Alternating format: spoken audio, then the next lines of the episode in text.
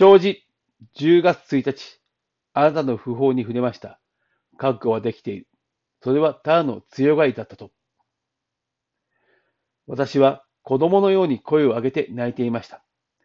それはまるで親にわがままを言い置き去りにされたように。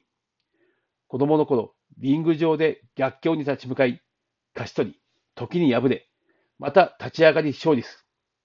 その姿に多くのことを学んだ。そして、何度も裏切られ、失望もした。それでもあなたのことが心から離れることはなかった。アントニオ猪木のそのリアルとリアリティ、雑誌のタイトルに妙に納得しました。あなたのリアルとリアリティは確実に多くのプロレスラーと多くの格闘家を生んだのだと。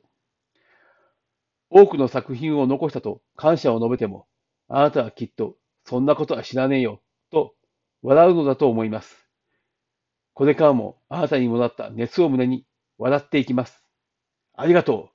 僕のヒーロー、アントニオ猪木。